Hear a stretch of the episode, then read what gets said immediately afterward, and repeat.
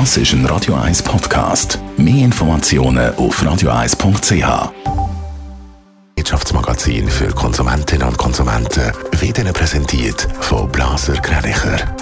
Wir beraten und unterstützen Sie bei der Bewertung und dem Verkauf von Ihrer Liegenschaft blasergreinicher.ch Raphael Wallimann. Die UBS hat im ersten Quartal die Erwartungen deutlich übertroffen. In den ersten drei Monaten des Jahres hat die UBS unter dem Strich 2,14 Milliarden US-Dollar verdient, wie die Bank mitteilt.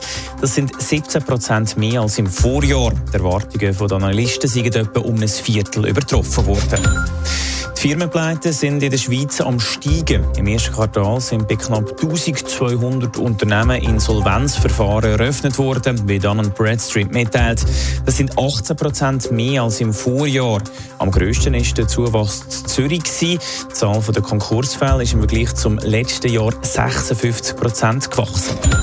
C&A wird künftig transparenter sein bei der Herkunft der Kleider. Das hat die Konzernchefin in einem Interview mit der Handelszeitung gesagt. C&A geht im Moment auf der Etikette von seinen Kleidern nicht an, woher die kommen. In diesem Bereich wollen wir deutlich besser werden, heisst es von der Chefin. Der Elon, Elon Musk kauft Twitter für rund 44 Milliarden Dollar. Das ist die Schlagzeile, die sich gestern wie ein Sturm verbreitet hat. Allerdings gibt es noch diverse offene Fragen, die da zum Klären sind. Die Übernahme könnte also noch scheitern, Raphael Wallimann. Ja, eigentlich ist es eher so, dass Elon Musk einfach einen Schritt weiter ist bei der Übernahme von Twitter. Die Unternehmensführung von Twitter hat sich mit dem Elon Musk geeinigt, dass er das Unternehmen für 54 Dollar pro Aktie kaufen kann. Das wäre gesamthaft etwa 44 Milliarden Dollar. Allerdings muss der Tesla-Gründer jetzt noch genug Aktionäre finden, die ihre Aktien auch verkaufen wollen. Außerdem müssen auch noch die US-Aufsichtsbehörden für die Übernahme grünes Licht geben. Was würde die Übernahme durch Elon Musk für Twitter bedeuten? Ja, der Elon Musk ist dafür bekannt, dass er sich für kompromisslose Redefreiheit einsetzt. Experten befürchten darum, dass es mehr Hassreden könnte auf Twitter.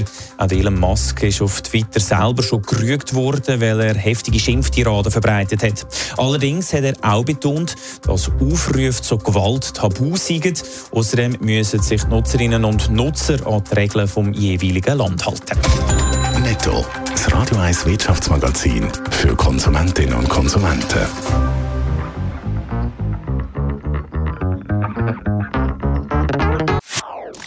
Das ist ein Radio 1 Podcast. Mehr Informationen auf radio1.ch.